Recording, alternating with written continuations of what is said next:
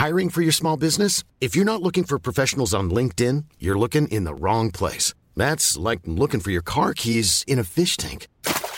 LinkedIn helps you hire professionals you can't find anywhere else, even those who aren't actively searching for a new job but might be open to the perfect role. In a given month, over 70% of LinkedIn users don't even visit other leading job sites. So start looking in the right place. With LinkedIn, you can hire professionals like a professional. Post your free job on linkedin.com slash people today. El Heraldo Radio presenta Cámara de Origen. Un espacio para enterarnos del trabajo de las legisladoras y legisladores en los Congresos de México. En Cámara de Origen tiene la palabra Carlos Zúñiga Pérez.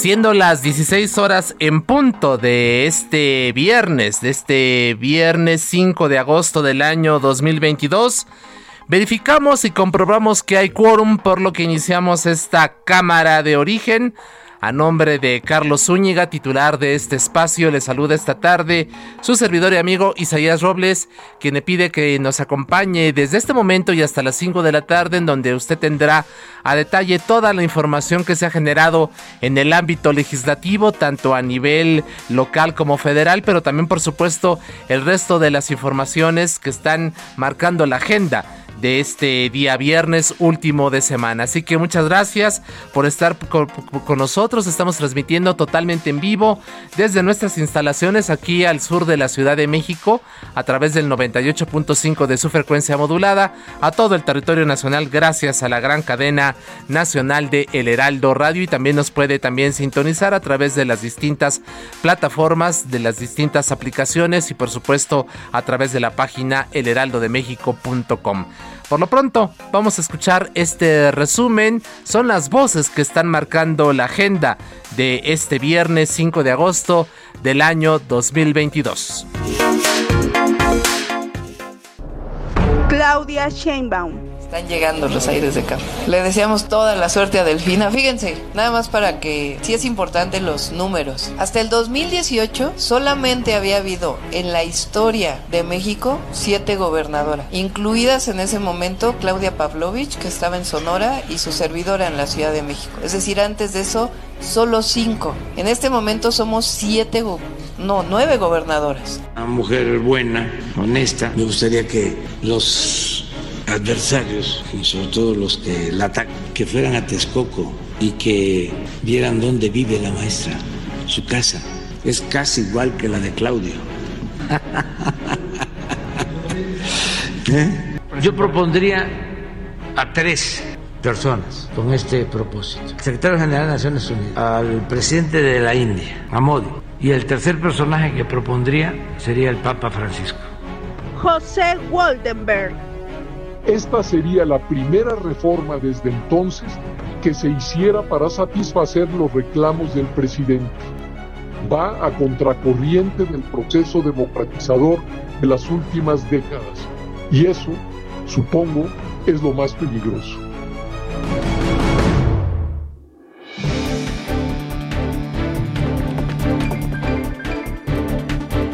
Bueno, pues ahí están parte de las voces que han marcado la agenda de este día viernes y vamos directamente a un resumen de lo más importante.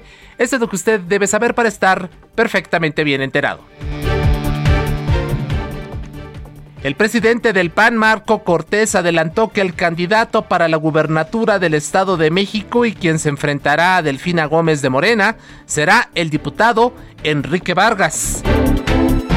Este viernes se reforzaron los trabajos para el rescate de los 10 mineros que permanecen atrapados desde hace más de 48 horas en un pozo de carbón en el municipio de Sabinas, en Coahuila. Un enfrentamiento entre elementos de la Guardia Civil de San Luis Potosí y civiles armados dejó a 13 personas muertas y 4 detenidos en los municipios de San Cido de Acosta y de Rayón. Seis personas resultaron heridas tras una explosión registrada en la fábrica de cartuchos Industrias Tecnos, ubicada sobre la carretera federal Cuernavaca-Tepoztlán, en el poblado de Aguatepec, en Cuernavaca, Morelos. La Fiscalía de la Ciudad de México informó que fue vinculado a proceso Lenin Canchola, líder de un grupo delictivo generador de violencia en la capital del país. Canadá anunció que prohibirá la importación de armas de fuego a partir del viernes 19 de agosto en un intento por frenar la violencia armada en aquel país. Son las 16 horas con 4 minutos. En Soriana sabemos lo que te gusta. Compra uno y lleve el segundo al 70% de descuento en toda la ropa de verano y en todas las pantaletas para dama. Además, 30% de descuento en albercas y juguetes importados por Soriana. Sí, 30% de descuento. Soriana, la de todos los mexicanos. A agosto 8, aplican restricciones.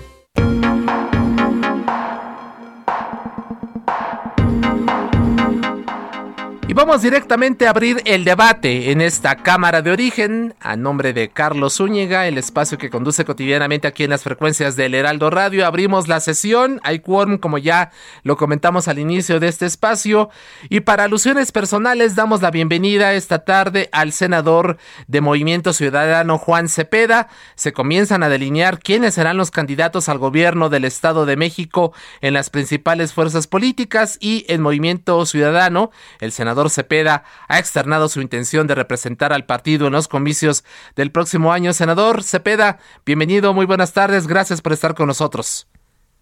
Isaías, buenas tardes. Un saludo a ti, al auditorio que escucha este programa y cada vez tiene más audiencia. Muchas gracias, senador. Y bueno, pues ahora sí que por alusiones personales, coméntenos, ya Enrique Vargas, eh, a través de Marco Cortés, el líder nacional panista, suena como el probable candidato del PAN a la gubernatura mexiquense el próximo año. Ya tenemos la definición por parte de Morena.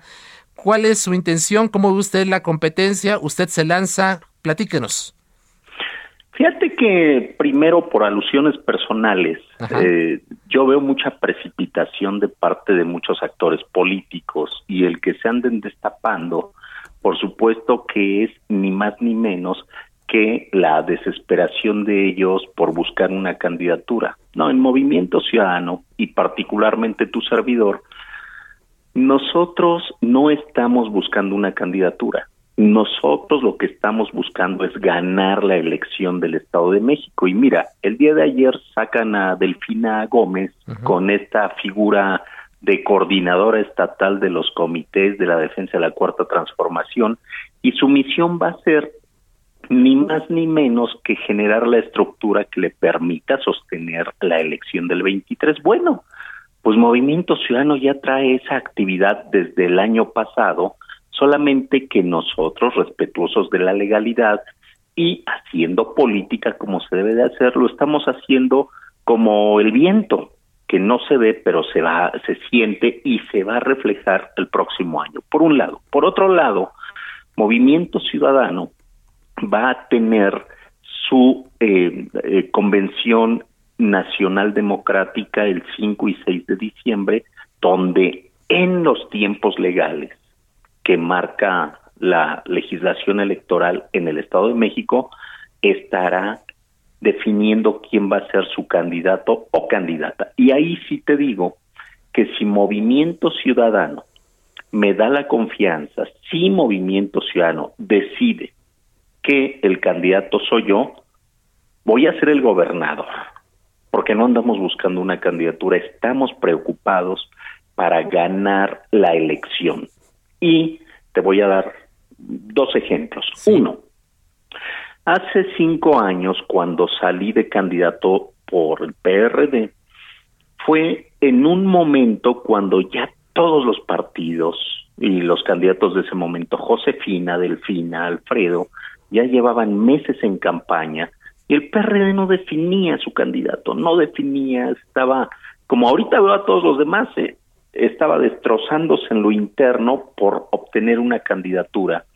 Y perdimos tiempo valioso. Yo salgo de candidato previo a que ya se tuvieran que registrar los candidatos. Y las primeras encuestas que me empezaron a medir hace cinco años me daban tres puntos. Y terminamos rebasando los 18 puntos eh, que logramos remontar en campaña eh, se acabó la campaña, si no íbamos en un crecimiento exponencial y hubiésemos ganado la elección. Bueno, Hace un par de, semanas, 10 días para ser exactos, el 25 de julio, el financiero, que además yo creo en su metodología que aplica Alejandro Moreno, me da a mí en un careo contra Delfina 20 puntos. Es decir, que nosotros, Movimiento Oceano, tu servidor, este trabajo que venimos haciendo de manera constante, de manera ordenada y efectiva, ya nos está dando frutos. Si el próximo año, eh, en el arrancadero, previo a que Movimiento Ciano determine quién es el candidato, y si me brinda la confianza, y en el arrancadero de las campañas, llego con este porcentaje al inicio de la campaña electoral, yo no tengo la menor duda y que no duden los mexiquenses que voy a ser gobernador. ¿Qué tipo de trabajo, senador Cepeda, es el que está usted realizando eh, para garantizar precisamente eh, lo que usted nos está afirmando hace unos momentos, que usted va a ser el gobernador del Estado de México?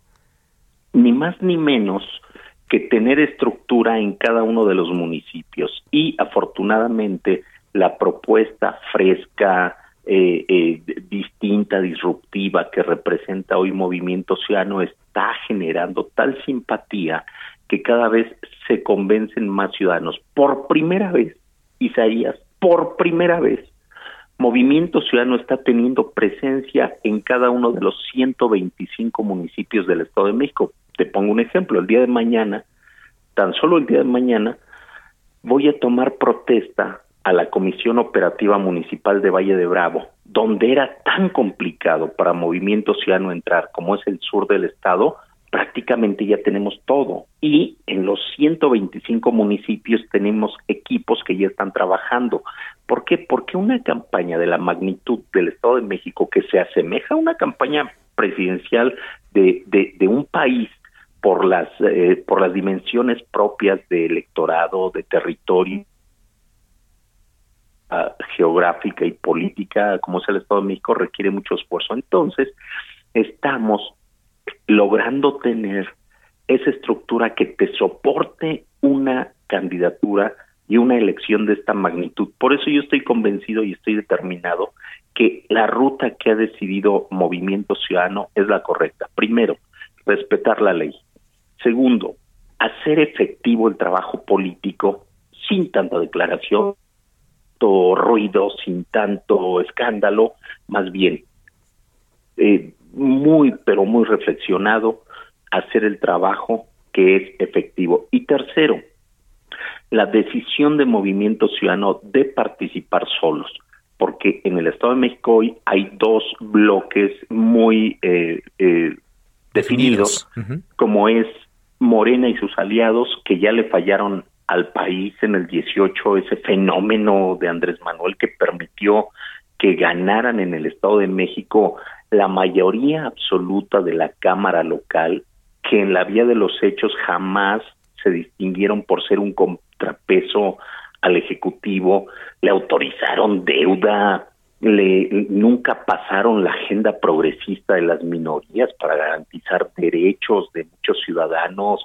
eh, es decir, perdieron la confianza, después ganan la mayoría de los municipios, los más importantes, en el 18 los ganó Morena, alineados ya con el gobierno federal y fueron un fracaso rotundo. Tan es así que tres años después el Estado de México les volteó la espalda. Pierden la mayoría en el Congreso y pierden todo un corredor en el poniente que los eh, evidentemente les da un resultado por demás adverso. Senador, eh, y por otro, sí. perdón, eh, eh, esta comisión operativa municipal que usted nos dice que mañana va, le va a tomar protesta en Valle de Bravo, ¿se está replicando en los 125 municipios? Este es, digamos, un parte de la operación que Movimiento Ciudadano que usted, y que usted en lo particular están encabezando. Pues sí, por supuesto, te digo que nosotros venimos ya en cada uno de los 125 municipios tomando protesta y eso es lo que nos va a permitir eh, eh, sostener una elección de esta magnitud, entonces mañana toca en Valle Bravo y tenemos meses tomando protesta en todos los municipios. Pero te digo de la otra opción, Dígame. PRI y sus eh, aliados. Bueno, pues el PRI ha gobernado 92 años en el Estado de México y el atraso y el abandono que padecemos en el Estado de México, bueno, pues tienen nombre responsable, que son los gobiernos emanados del PRI. Y ante esas dos opciones que le han fallado y han fracasado en el Estado de México, pues Movimiento Ciudadano está saliendo como la opción que puede dar resultados y a Movimiento Ciudadano no le espanta ni le asusta el ir solos. En el 18 en Jalisco, cuando todos pensaban que Enrique Alfaro no iba a dar el resultado, detiene la marea guinda y gana la gubernatura de Jalisco, yendo solo por Movimiento Ciudadano. Claro. Y el año pasado, Samuel García en Nuevo León empieza en el último lugar en las encuestas y en dos meses remonta, le da la vuelta y hoy es el gobernador. Eso va a pasar en el Estado de México. Movimiento Ciudadano, mi querido Isaías, te lo digo, va a ganar la gubernatura. Eh, senador, también muchos sondeos, muchas eh, encuestas que se están levantando en este momento advierten que si no hay una coalición entre PRI, PAN, PRD, muy difícilmente se podrá ganar a Morena. Y hoy la declaración que hace Marco Cortés, eh, pues parece que rompe con la posibilidad de que va por México vayan, vayan unidos. ¿Cómo ve usted este, este escenario? Mira, yo respeto las decisiones y las estrategias de cada uno de los partidos eh, eh, adversarios. Yo esperaré el momento de las definiciones. Si me toca a mí ser el candidato de Movimiento Ciudadano, yo estoy obligado a ganarle a quien sea. Pero particularmente en esta pregunta y en esa declaración hoy de, de Marco con respecto a Enrique Vargas, pues es ni más ni menos que una estrategia para amagar dentro de la coalición. Al final van a ir juntos, tú lo vas a ver, pero a ellos y a los otros les vamos a ganar. Y Movimiento Ciudadano va solo porque más vale solos que mal acompañados. Oiga, y ya que usted dice que sí se van a ir juntos, ¿a quién ve usted como el abanderado o abanderada por parte de Va por México? No, no, no, no tengo a nadie en el... Yo insisto, quien, quien va a ser el gobernador ganar a quien pongan y, no podemos estar en, función de lo que ellos decidan eh, actuando. Nosotros estamos, como te decía hace rato, nuestra preocupación y nuestro objetivo, pues no es una candidatura, es ganar la gubernatura del Estado de México y el, quien sea el candidato de Movimiento Ciudadano, pues le va a ganar a quien postulen unos y a quienes postulen otros, porque van a representar dos proyectos que no han dado resultados, dos proyectos fracasados y dos proyectos que ante los resultados dados en sus gestiones, los ciudadanos van a buscar otra opción y ahí estará Movimiento Ciudadano para entusiasmarlos. Senador Juan Cepeda, muchísimas gracias como siempre por su tiempo y su confianza. Veremos qué ocurre en esta Convención Nacional Democrática de Movimiento Ciudadano del 5 y 6 de diciembre y mientras tanto pues mantenemos abierta la comunicación. Un fuerte abrazo. Fuerte abrazo y gracias por el espacio. No, al contrario, usted, muchísimas gracias a Juan Cepeda. Y bueno, hablaba justamente el senador que él ve que no habrá ruptura en Va por México, en esta coalición de PRI-PAN-PRD. Y justo hace unos momentos, Rubén Moreira, quien es el coordinador de los diputados del PRI en la Cámara de Diputados, dijo exactamente esto que que no habrá una ruptura del PRI con Va por México y también opinó sobre la eh, candidatura del panista Enrique Vargas a esta gubernatura en el año 2023. Escuchamos a Rubén Moreira. En el Estado de México, en Coahuila y hasta el 24, cuando menos, seguiremos en alianza. Claro, cada partido pues, puede postular o presentar alguna opción, pero se buscará, como en otras ocasiones, que se llegue a algún acuerdo. Entonces, pues eh, no hay nada que temer, ni nada que preocuparse, ni nada que alertar. Así ha pasado en otras entidades.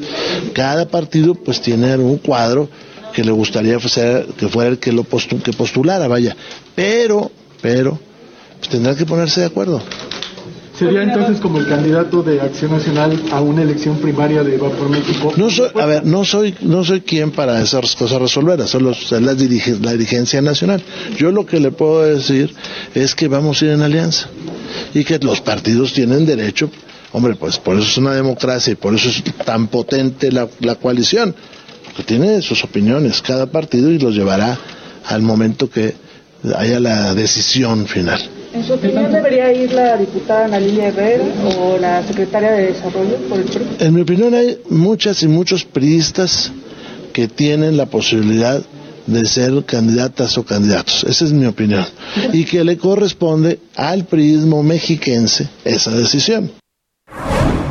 Pues ahí están los dichos de el Rubén Moreira y todo lo que tiene que ver justamente con la elección del Estado de México, de la cual todavía falta un año, pero bueno, que ya está ocupando los tiempos tanto en, las radios y la en radio y televisión y por supuesto en los medios impresos y el Heraldo de México, por supuesto, no es la excepción. La senadora Lilia Margarita Valdés llevó a la Cámara Alta una iniciativa que busca regular la venta de bebidas alcohólicas en los estadios deportivos como respuesta a los hechos de violencia del pasado 5 de marzo en el Estadio Corregidora de Querétaro.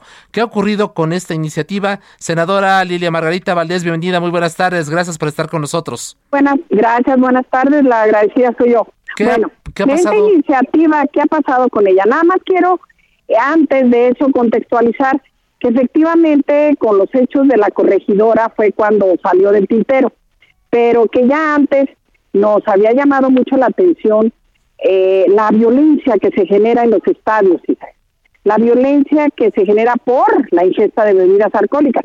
Hay otros factores, pero las bebidas alcohólicas son determinantes. La violencia que se genera en el estadio y sale a las calles atropellando personas, ciclistas, peregrinos, etcétera. Pero no se queda ahí, sino que también se va a los hogares contra las mujeres, está comprobado ya a través de varios estudios, contra los niños.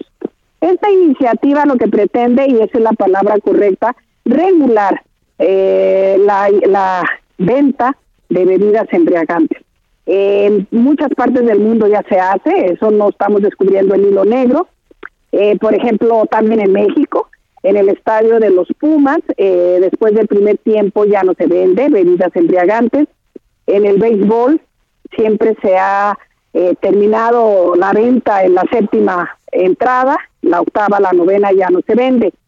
Aquí lo que se ve que los empresarios, las cerveceras, pues se concienticen, se sensibilicen un poco de que la cantidad eh, tan a veces ilimitada de bebidas pues nos causa problemas, no nada más de salud, Isaías, eso ya es muy grave, no nada más problemas en la economía doméstica y en muchas empresas por el ausentismo en el trabajo, sino que, insisto, problemas de violencia, eh, pues que son ya eh, indetenibles, por decirlo. Lo que pasó en la corregidora, todos los vimos, escenas muy, muy crueles, muy escenas inhumanas, por decirlo de algún modo, y niños, adolescentes, hombres y mujeres las vieron y las vivieron ahí y no podemos hacer que no que no pasa nada. Así es. Senadora, ¿qué, hay de cierto en que los directivos de la Liga MX, empresarios ligados precisamente al ramo cervecero y otras asociaciones, incluso televisoras, fueron quienes frenaron la iniciativa? Bueno, no, no es tanto así. Yo platiqué, me buscaron eh, representantes de la cervecera, les explicamos, les expliqué cuáles son los motivos. Las personas que iban muy conscientes, muy dadas, echadas para abiertas al diálogo y iniciaron posteriormente una campaña de que mi cerveza no vaya a las manos de los niños, lo cual yo celebro. Eh, no se oponen, explican ellos los, sus intereses. Eh, también las televisoras mandaron una, una persona a platicar, pero por parte de los deportivos, ya sea del fútbol, el béisbol, el triple A, no, no he tenido oportunidad de platicar con ellos. Eh, sé que enviaron una, una carta al Senado, pero no me la mandaron directamente a mí. En realidad, eh, la iniciativa está eh, llevándose el proceso normal. La iniciativa la presenta un, un legislador, la, la inscribe, la pasan a las comisiones, ya está en la comisión de, de salud con nosotros, eh, se está eh, se cabildió con los senadores, eh, la mayoría está de acuerdo, de 19 senadores de todas las bancadas que somos, pues uno solo o dos manifestaron que que era un tema que debería de seguir en análisis. Así es. Senadora, por tener, senador, estamos a, dígame. estamos a punto de irnos a un corte. ¿Nos permite eh, que permanezca en la línea y regresamos con usted para concluir esta, entrevista? Muchas gracias. Eh, hacemos una pequeña pausa. Estamos hablando con la senadora Lilia Margarita Valdés y esta iniciativa para regular la venta de bebidas alcohólicas en los estadios deportivos. No le cambie, volvemos. Estamos aquí en Cámara de Origen el programa de Carlos Zúñiga en el Heraldo Radio. Volvemos.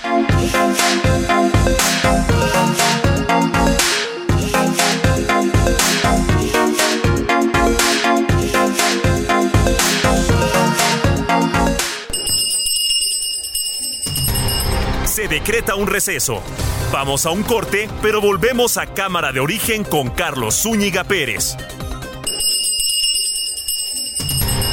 Se reanuda la sesión. Volvemos a Cámara de Origen. Hey, I'm Ryan Reynolds. At Mint Mobile, we like to do the opposite of what Big Wireless does. They charge you a lot, we charge you a little. So naturally, when they announced they'd be raising their prices due to inflation, we decided to deflate our prices due to not hating you. That's right. We're cutting the price of Mint Unlimited from $30 a month to just $15 a month. Give it a try at mintmobile.com slash switch. $45 upfront for three months plus taxes and fees. Promote for new customers for limited time. Unlimited more than 40 gigabytes per month. Slows. Full terms at mintmobile.com. Con Carlos Zúñiga Pérez. En Soriana sabemos lo que te gusta. Lavadora Whirlpool de 16 kilos a solo 8,499 pesos. Y freidora de aire Black Decker de 3,5 litros o RCA de 2 litros a solo 999 pesos cada una. Soriana, la de todos los mexicanos. A agosto 8. Aplican restricciones y modelo participante.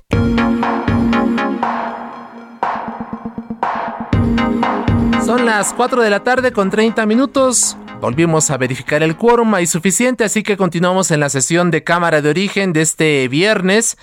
Eh, estamos en el programa de Carlos Zúñiga aquí en el Heraldo Radio y conversamos con la senadora de Morena, Lilia Margarita Valdés, sobre esta iniciativa que busca regular la venta de bebidas alcohólicas, alcohólicas perdón, en, los, en los estadios deportivos. Nos comentaba, senadora, antes de irnos al corte, que ha tenido usted conversación directa con eh, representantes de las cerveceras y las televisoras, no así con funcionarios de la Liga MX. Así es, ni con funcionarios de la MX ni ninguna otra de las mm, eh, ligas eh, deportivas de la AAA o de o del béisbol, de ninguna. Con los deportistas, no. Eh, lo único que me restaría agregar es que iniciando ahora el mes de septiembre, pues vamos a tratar de hacer un foro con especialistas con relación a la violencia, a la ingesta de bebidas alcohólicas en los estadios. Eh, falta escuchar para que, sobre todo para que la población escuche, se dé cuenta de que no son iniciativas hechas al vapor, de que no son ocurrencias, de que no son iniciativas que lo que pretendan sean eh, acabar con fuentes de empleo, no. Aquí yo solamente recalco, y días que las empresas tienen su función social, eh, los impulsores del deporte tienen su función social, lo cual ojalá lo sigan haciendo bien pero dos cosas, que el deporte no debe de ser el pretexto para alcoholizar a una población y en segundo lugar que los legisladores también tenemos funciones que cumplir y en el momento que detectamos situaciones adversas a una población, pues es cuando tenemos que actuar. Nos ponen en el Senado, en este caso, y pues no podemos hacer eh, que no vemos o que no escuchamos los problemas sociales. Son problemas graves, graves, el alcoholismo es un problema grave, en México tenemos más de 20 millones de, alcohólicos. Eh, hay mucho, mucho que lamentar por el alcohol y pues no podemos quedarnos de brazos cruzados y menos de, ojos cerrados. Así es. ¿El foro cuándo, pretenden ustedes? Lo, pretendemos y, hacer en el, en el mes de septiembre. Probablemente tendría que ser la segunda quincena de septiembre porque la primera es la instalación y eh, todos los protocolos del Senado, pero lo más probable es que para septiembre ya esté listo. Así es. Y derivado de estos foros se podría ah, enriquecer la iniciativa. Enriquecerla, efectivamente, redefinirla eh, y en ese momento ya llevarla nuevamente a la comisión, llevarla nuevamente a la comisión y estoy, no puedo decir que completamente segura, pero conociendo la sensibilidad de todos los senadores de cualquier bancada, pues no se van a oponer a que legislemos en favor de, un bien superior que es la salud. ¿Y usted estima que este mismo año, bueno, en este periodo que inicia en septiembre, se apruebe, se lleve al pleno? Ojalá, sí, ojalá. Eso serían mis intenciones, eso sería el trabajo que me toca hacer para que esto se acelere, el proceso no se alargue y sacarlo rápido. Así sacarlo rápido, pues porque ya tenemos desde marzo con esta intención. Perfecto. Eh, senadora Lilia Margarita Valdés, senadora por el Movimiento de Regeneración Nacional, le agradecemos el haber participado en este espacio y estaremos, por supuesto, muy atentos al desarrollo de esta iniciativa, de este foro. La agradecida. Al contrario, muchísimas gracias. La agradecida soy yo, muy amable y gracias. gracias, muchas gracias a la senadora Lilia Margarita Valdés de Morena, quien nos ha dado detalles de esta iniciativa que busca, insiste, no prohibir, sino regular la venta de bebidas alcohólicas en los espacios de deportivos. Nos habla de este foro que podría realizarse la segunda quincena de septiembre con especialistas que analizarán los efectos que tienen justamente la ingesta de este tipo de bebidas en la violencia tanto al interior como al exterior de estos estadios. Así que estaremos pendientes, por supuesto, del desarrollo de esta iniciativa. Bueno, vamos a más información. En unos minutos más tendremos mucha más información que se ha generado en, los últimas, en las últimas horas. Eh, vamos a tener eh, información sobre eh, el Tianguis del Bienestar que ha repartido entre la población pobre 5.8 eh, millones de artículos y bienes decomisados a la delincuencia organizada. En unos minutos tendremos la información. Justamente ya está mi compañero y amigo Iván Saldaña en la línea telefónica para darnos detalles de, de esto que se dijo hoy en la mañanera por parte de la secretaria Rosa Isela Rodríguez de Seguridad y Protección Ciudadana. Iván, ¿qué tal? Bienvenido, muy buenas tardes, gracias por estar con nosotros. Buenas tardes, Isaías, y a todo el auditorio. Sí, se cumple un año de la implementación de el Tianguis del Bienestar y pues entre la población se ha repartido 5.8 millones de artículos y bienes decomisados a la delincuencia eh, y pues a la par también se han eh, estos artículos pues han ido desocupando bodegas Isaías que le han generado ahorros al gobierno federal por 261 millones de pesos. Es decir, que el gobierno ya no está rentando estas bodegas donde tenía almacenados estos artículos decomisados. Entonces, pues es un doble propósito, explicó la secretaria de Seguridad, como bien lo adelantas. Vamos a escuchar cómo lo dijo esta mañana frente al presidente de la República, Andrés Manuel López Obrador. Decir que estamos cumpliendo con la instrucción del presidente de México para distribuir bienes y artículos de primera necesidad nuevos de manera gratuita que han sido confiscados y decomisados a la delincuencia para entregarlos a la población más vulnerable de forma gratuita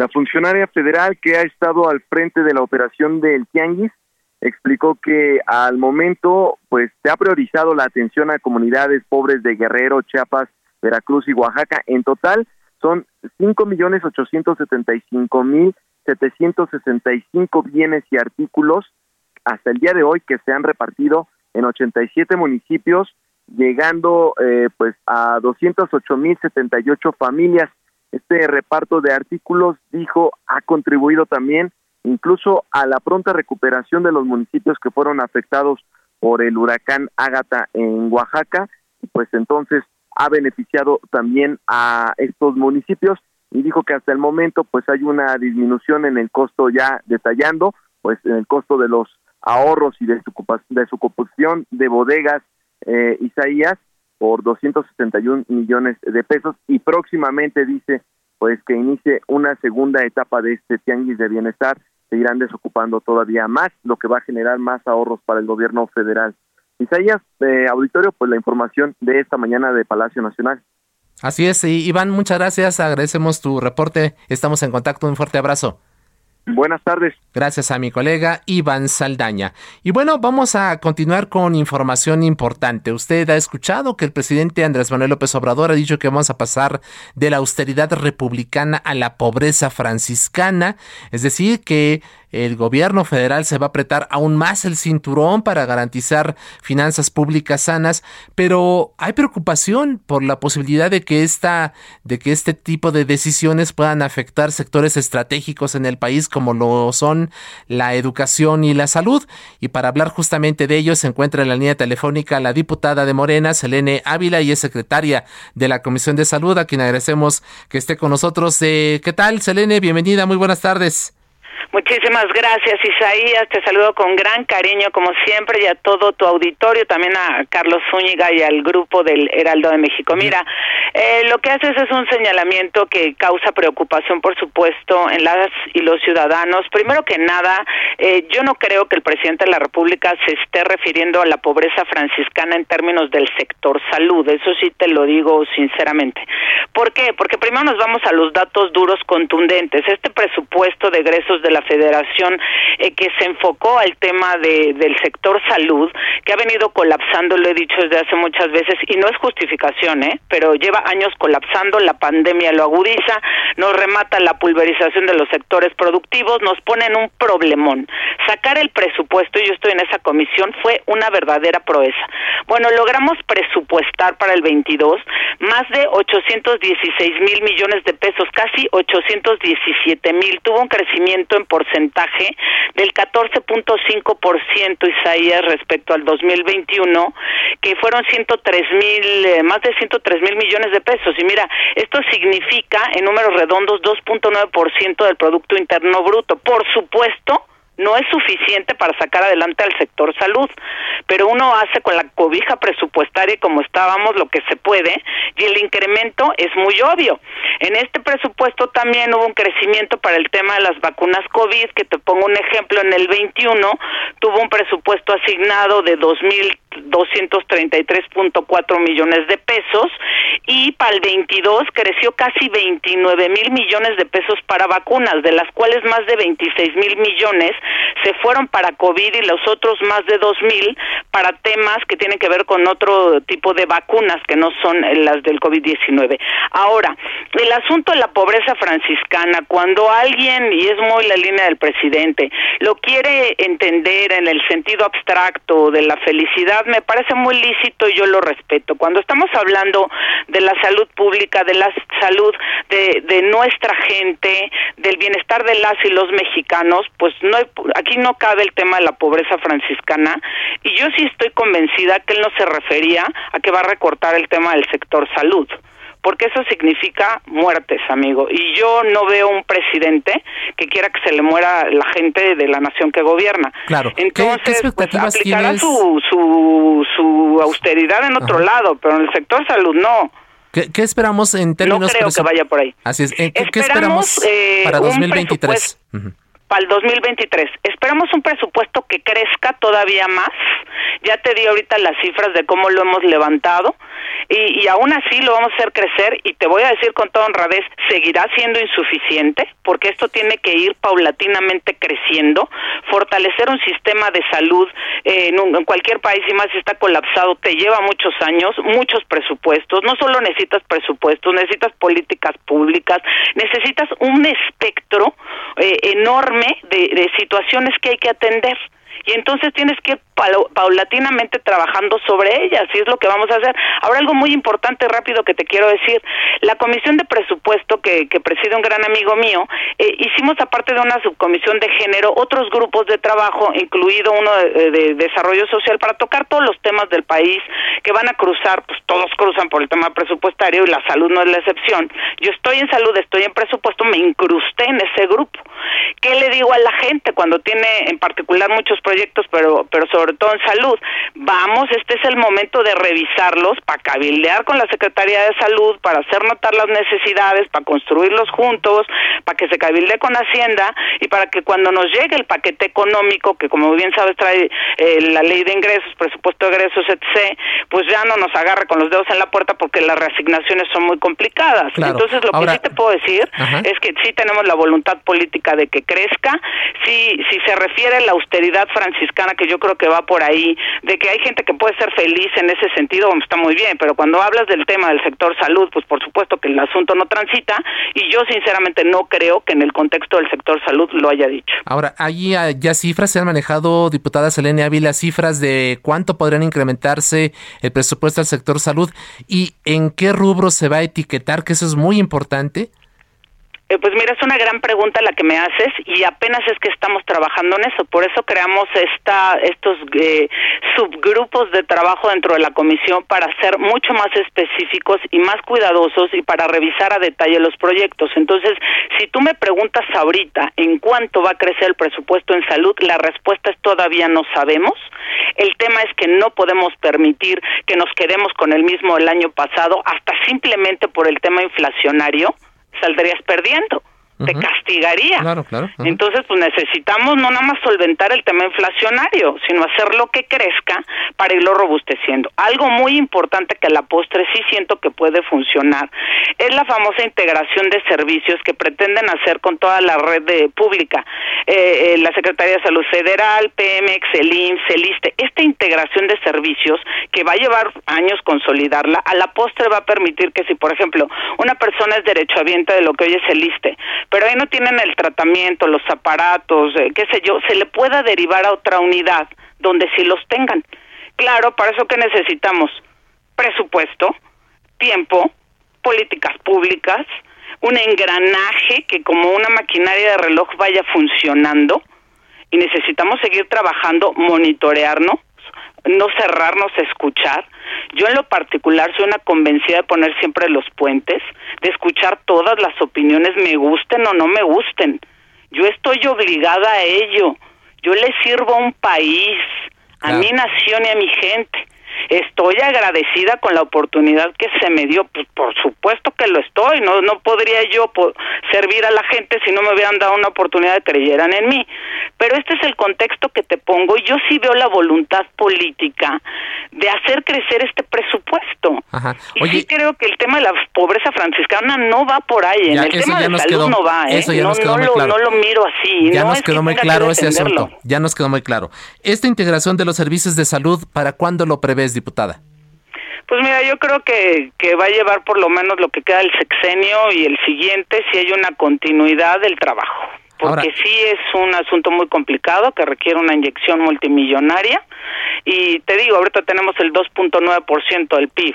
Entonces imagínate cuánto tenemos que hacer crecer el PIB por lo menos el 6%. Este asunto del IMSS Bienestar y la federalización de los servicios de salud es el primer paso para llevar justamente esta integración de todos los servicios. Yo creo que es uno de los primeros, sí, sin duda. Perfecto. Es uno de los primeros, pero como te decía, pues es un abanico que es muy amplio, que donde tienes que, no puedes descuidar ninguna de las eh, aristas que tiene el tema, que incluyen las políticas públicas, que incluye el presupuesto, que incluye la integración de servicios como parte también de una política pública de salud, en fin, una serie de situaciones que, que no puedes dejar una pincita abierta, ¿eh? no puedes descuidar una sola. Así es. Y tienes que revisar todo y ante la menor duda, señalamiento, venga de quien venga, pues revisamos, nos sentamos, traemos a los funcionarios que nos expliquen a ver qué está pasando, oye, dicen esto, a ver, tú dime por qué.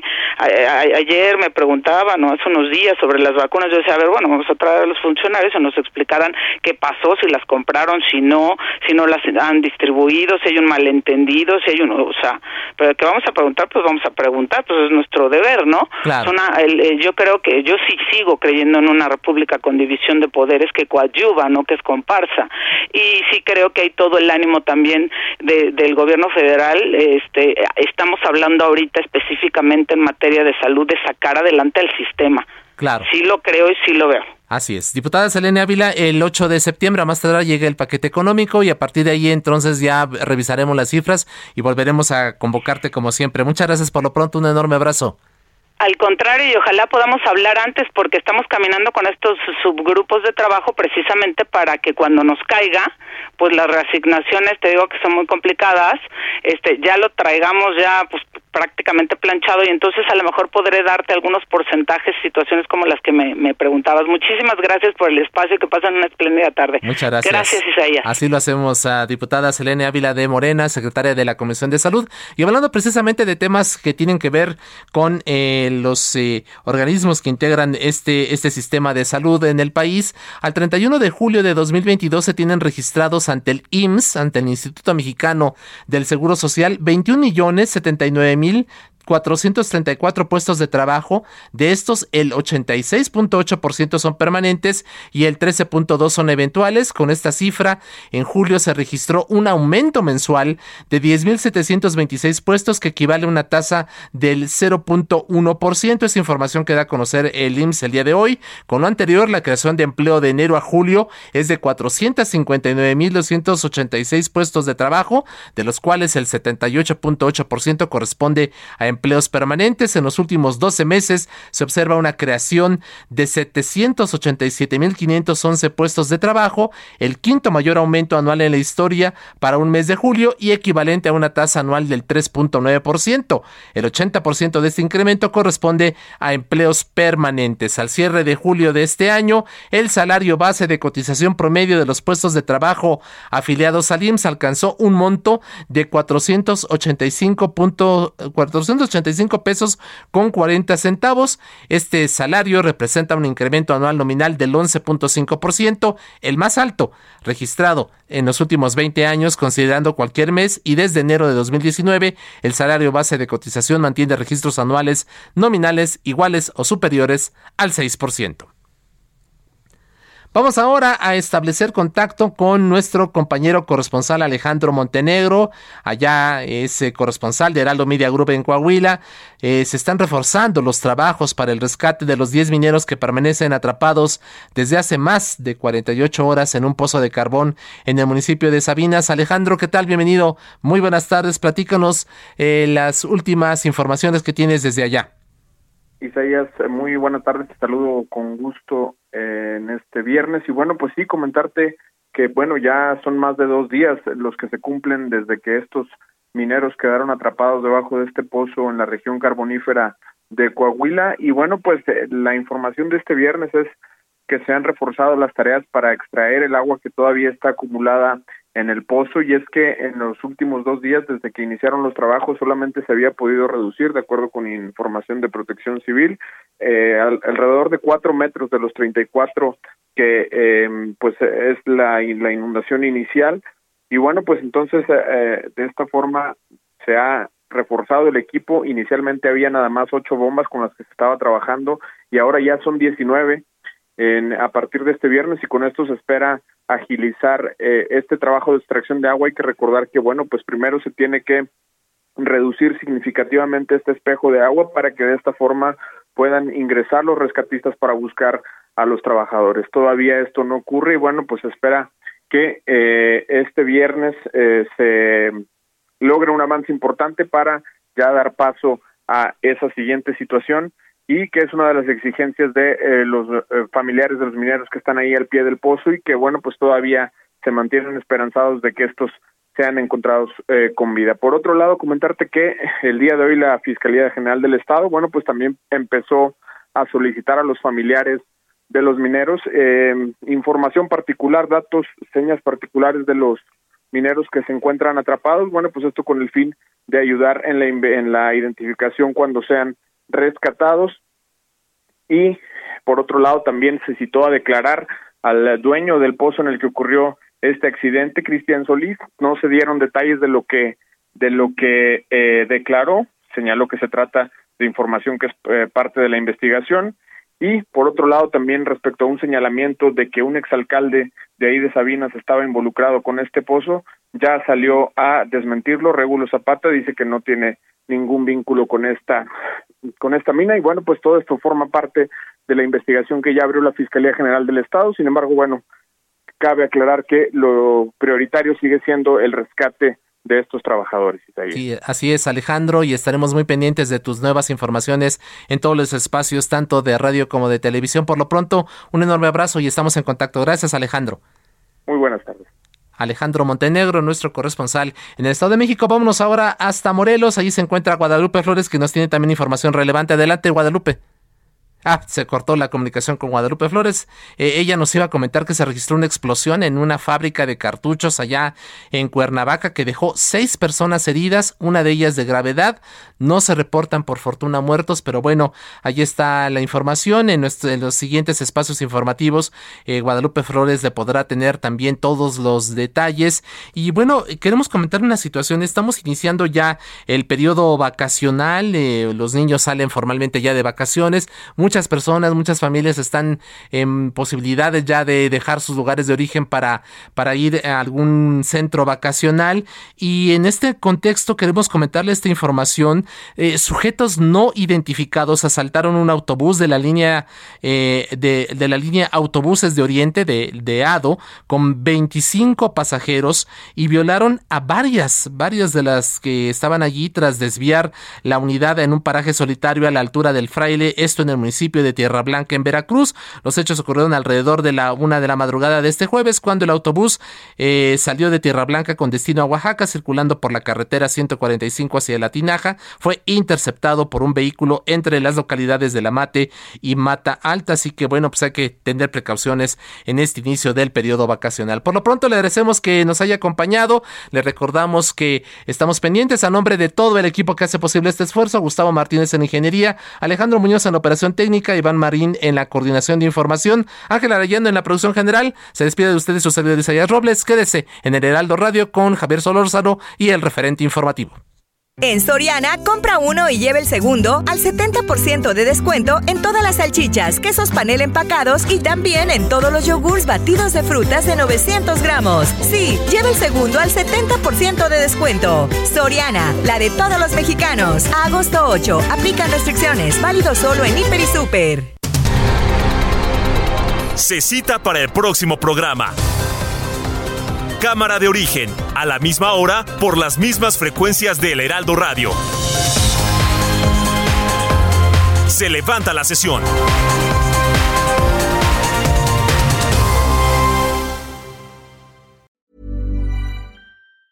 Hi, I'm Daniel, founder of Pretty Litter. Did you know cats tend to hide symptoms of sickness and pain? I learned this the hard way after losing my cat, Gingy. So I created Pretty Litter, a health monitoring litter that helps detect early signs of illness by changing colors, saving you money and potentially your cat's life. Pretty Litter is veterinarian developed, and it's the easiest way to keep tabs on your fur baby's health right at home. Go to prettylitter.com and use code ACAST for 20% off your first order and a free cat toy. Terms and conditions apply. See site for details.